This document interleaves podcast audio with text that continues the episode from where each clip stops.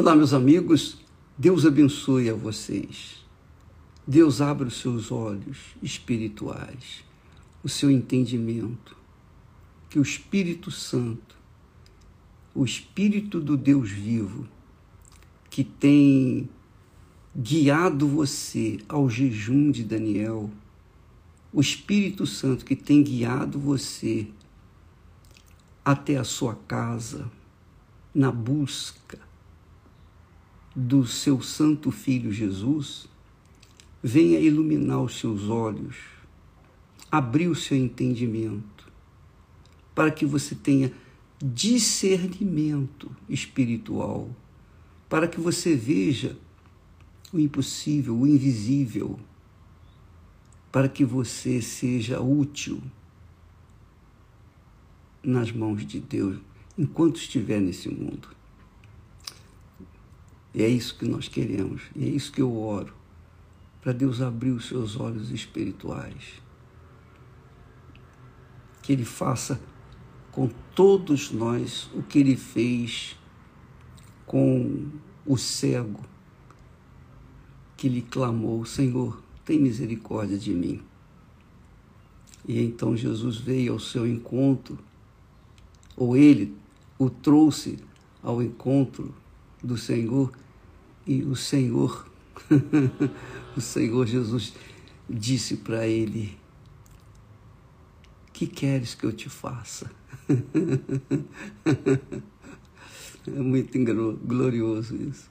Imagine o Senhor da glória, o Senhor dos céus e da terra, o Todo-Poderoso o onisciente, onipresente, o onipotente, chegar para você e dizer e perguntar o que queres que eu te faça. é glorioso demais.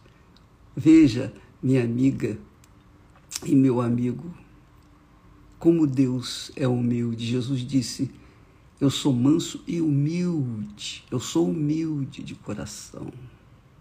Então, Deus é humilde.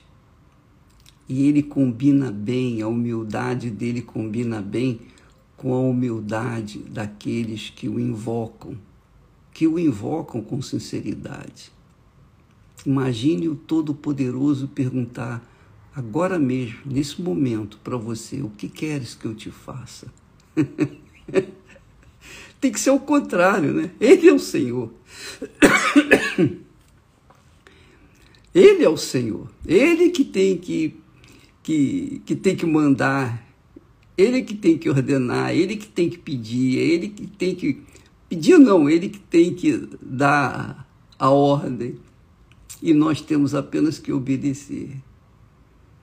Ah, se as pessoas entendessem isso. Que ele sempre está falando, está perguntando: o que queres que eu te faça? E é isso que ele está falando com você nesta manhã. Ele fala para mim: o que queres que eu te faça? O que queres que eu te faça? Talvez você, naquela necessidade, naquela ansiedade, a mesma que o cego tinha de querer enxergar, você queira dizer para ele: Senhor, eu, eu quero que o Senhor salva a minha família, eu quero que o Senhor cure o meu marido, minha esposa, meus filhos, eu quero que o Senhor prospere, eu quero, eu quero prosperidade, eu quero prosperar, eu quero é, saúde física, eu quero isso, eu quero aquilo, eu quero aquilo outro.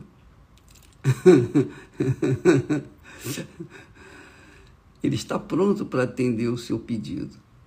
Mas a pergunta que fica no ar é o que, que nós devemos pedir para Ele?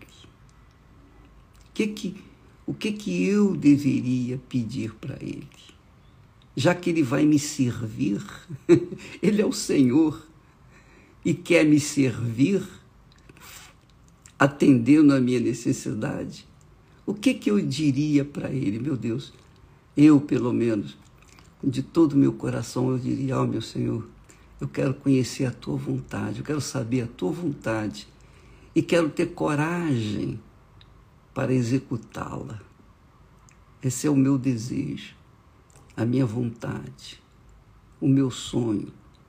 Saber o que, que o meu Senhor quer de mim e não colocar diante dele o que eu quero dele.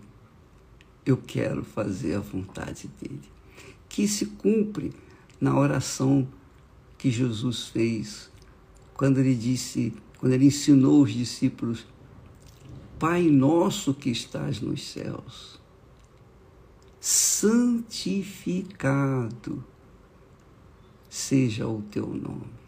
Santificado seja o teu nome.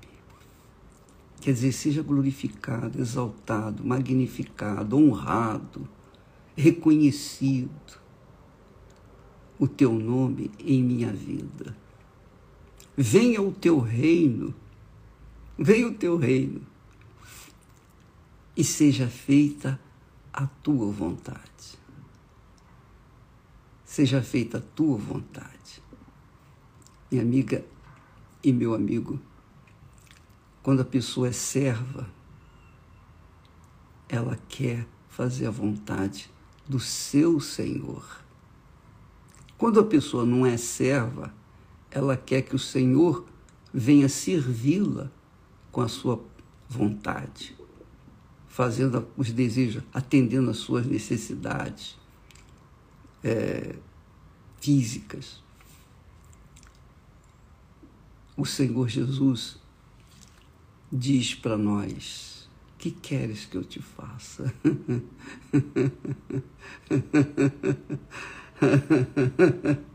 oh, é muito glorioso nosso Senhor, magnífico, magnífico. Que queres que eu te faça? Senhor, eu quero fazer a tua vontade. Mas para fazer a tua vontade eu preciso ter coragem. Coragem, que é fé. Coragem para agir. Coragem para colocar em prática aquilo que eu sei que o Senhor quer que eu faça. É, eu estava conversando com o bispo Marcelo Pires, lá da África do Sul, e ele estava falando comigo, bispo, por que, que o, o leão é considerado o rei dos animais. Por que, que ele é considerado rei na selva? Ele não é o mais inteligente. Não é o mais inteligente. Diz que o mais inteligente é o elefante. Ele não é o mais forte. Diz que o mais, o mais forte é o búfalo.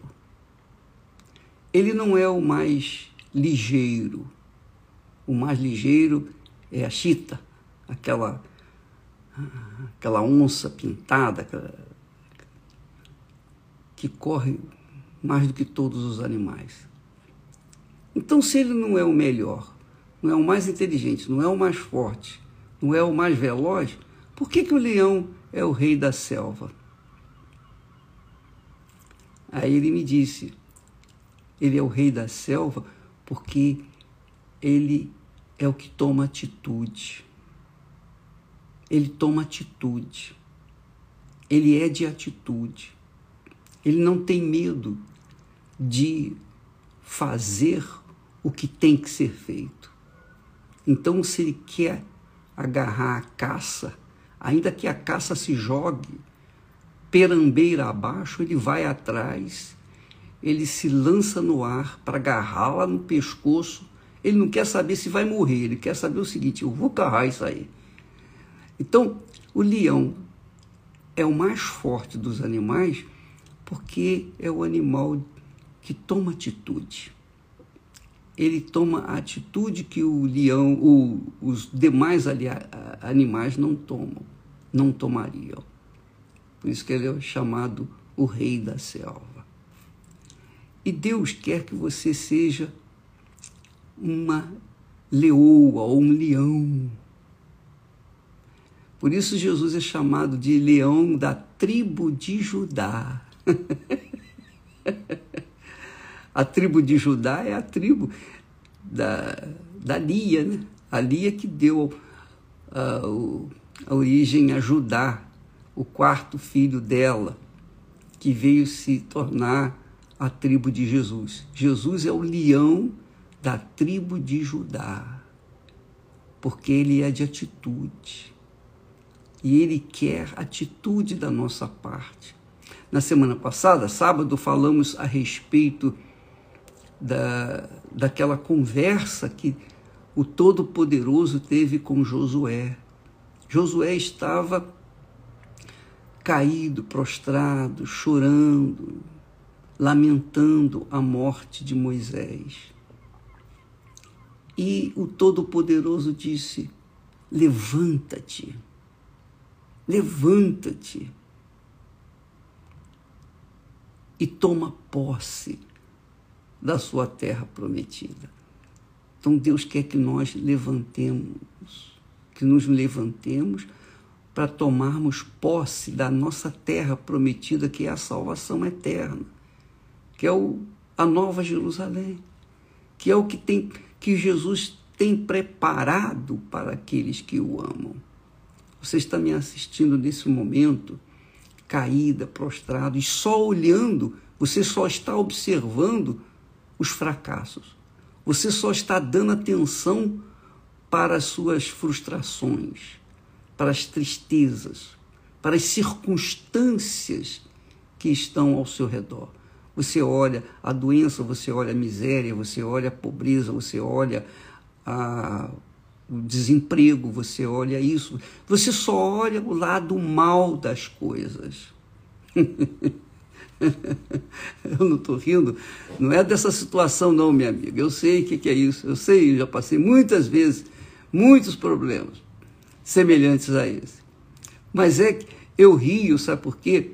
Porque Deus permite que nós tenhamos dor de barriga, em, em boas palavras, no bom sentido, para que a gente corra para o médico dos médicos. Ele permite que nós cheguemos ao fundo do poço para que a gente olhe para o alto e grite alto e forte, bom som: Senhor, tem misericórdia de mim. Deus permite as situações é, adversas para que a gente se volte para Ele. É como o corpo humano. Quando tudo vai bem no nosso corpo, a gente vai em frente, a gente está tranquilo, a gente não se preocupa com nada. Mas quando há uma dor de cabeça, por exemplo, a pessoa imediatamente recorre a um comprimido para tirar aquela dor de cabeça. Se o comprimido não resolve e aquela dor de cabeça é permanente, então ela corre para onde? Ela corre para o médico. Ela tem que ir para o médico para saber a origem e como resolver aquele problema. Assim também é Deus. Ele permite dores de cabeça, ele permite, ele não é o responsável, ele não faz a gente sentir dor de cabeça, ter problemas, miséria, fome. Não. Jesus disse: Eu, eu vim para que tenham vida e vida com abundância. Eu não vim para trazer doença enfermidade. Eu não sou responsável pelas desgraças de vocês. Vocês são responsáveis pelas coisas que vocês sofrem, porque vocês estão colhendo o que vocês estão plantando. Mas eu sou médico dos médicos, senhor dos senhores. E eu estou permitindo isso para que você se volte para mim. Então, quando a pessoa chega no fundo do fundo do poço, aí sim que ela não tem, ela olha para um lado, olha para o outro, não tem ninguém que possa ajudar, nem o médico, nem o psiquiatra, ninguém, ninguém possa, pode ajudá-la. Então, ela só tem um jeito olhar para o alto e gritar, e clamar, e suplicar: Ó oh, Deus, tem misericórdia de mim. E aí, Deus na sua infinita compaixão, misericórdia, ternura, ele vem e nos resgata. É assim que funciona. Então Deus permite os problemas para que nós o invoquemos. E por que que ele por que que nós precisamos sofrer os problemas para chegar a ele? Porque ele sabe que sem problemas a gente vai viver a vida desordenadamente. A gente vai viver a vida do jeito que a gente quer, que o coração almeja. A gente vai viver a vida desgraçadamente e vai sofrer. Então ele permite tudo isso para que nós venhamos nos voltar para ele, para que nós venhamos manifestar a fé nele. E então ele possa nos ajudar e então nós possamos conhecê-lo, conhecer a sua grandeza, a sua glória, a sua majestade, reconhecê-lo como único Senhor, Deus Todo-Poderoso, onisciente, onipresente, onipotente. Então, minha amiga, mesmo assim, este Senhor se coloca à nossa disposição, dizendo o que ele falou para o cego: Que queres que eu te faça? Então você que tem uma necessidade, eu, eu quero isso, eu quero enxergar, eu quero aquilo, eu quero que o meu filho volte para casa, meu marido, etc. Eu quero é, retornar ao namoro, ao noivado, etc. Eu perdi minha família, eu quero isso. Bem, aproveite essa situação que você está vivenciando essa, esse lado ruim da vida e coloque seu rosto no chão e ore a Ele, peça a Ele. Talvez você não saiba como orar, talvez você seja aquela pessoa que, que sabe falar com todo mundo, sabe até fofocar, mas não sabe falar com Deus. Não importa. Então, se você não sabe falar com Deus, eu quero que você saiba que só pelo fato de você invocá-lo, invocar o nome dele, Senhor Jesus, eu estou vivendo esse inferno, me ajuda, tem misericórdia de mim, só isso, não precisa mais nada. Então ele vai vir ao seu encontro e vai atender a sua necessidade, ele vai servi-la, servi-lo com a sua misericórdia, a sua compaixão, com o seu poder. Mas você tem que fazer a sua parte. E o que ele falou para Josué, ele fala para você: não fique olhando para trás. Não fique olhando o leite derramado, chorando o leite derramado. Não fique aí conservando dentro de si um coração cheio de mágoas, rancores, ressentimentos. Não fique aí olhando para os outros, olhando pra, para o, o que os outros têm ou deixam de ter. Não fique a olhar para aquela criatura que é má, mas tem prosperado. Não fique olhando para aquela pessoa que, apesar de pecadora, ela tem uma saúde de ferro. Não fique olhando para os outros. Não faça isso. Olhe para si. Olhe para a sua vida e coloque-a no altar de Deus. Então levante-se para viver em função da vontade de Deus na sua vida. Faça o que Deus falou para Josué: levanta-te. Levanta-te. O que Jesus falou para o paralítico: levanta-te. Toma o teu leito e vai para a tua casa. Levanta-te. Essa é a ordem do dia. Levanta-te. Hoje é segunda-feira. Sei que muitas pessoas, para muitas pessoas, a maioria, segunda-feira é o pior dia. Começa tudo de novo, tudo de novo. Pois bem, hoje você deve dar graças a Deus por estar viva e poder lutar e vencer e tornar-se o rei ou a rainha da selva. Com atitude, tomando atitude. Atitude que venha glorificar a Deus. Porque Ele, ele dá a fé. Ele dá a fé para a gente tomar atitude. E aí, Ele abençoa aquela atitude de fé. Faça isso. Não fique, fica aí é, choramingando, não, que isso não vai resolver. Palavras de carinho, palavras de ternura, palavras de comiseração, palavras, ah, coitadinha, coitadinha, isso não vai resolver o seu problema. Não existe consolo para aquele que está vivendo do luto da perda de alguém querido. Mas o Espírito Santo é consolador. E se ele não consolar, ninguém vai consolar. Pena não vai resolver. Lembrança não vai resolver. Nada disso. Olhe para frente. Levanta-te e anda para frente. Siga em frente. Não olhe nem para um lado nem para o outro. Para que você venha caminhar com Ele, com Deus, com Todo-Poderoso, de braços dados com o Senhor Jesus Cristo. Deus abençoe a você.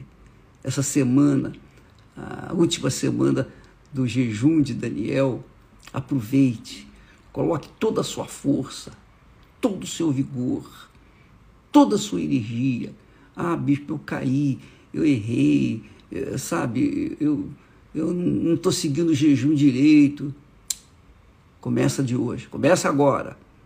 Sempre há chance de você recomeçar. Então, vá em frente. Enquanto há vida, há esperança, há fé, então há o que se conquistar. Tá bom?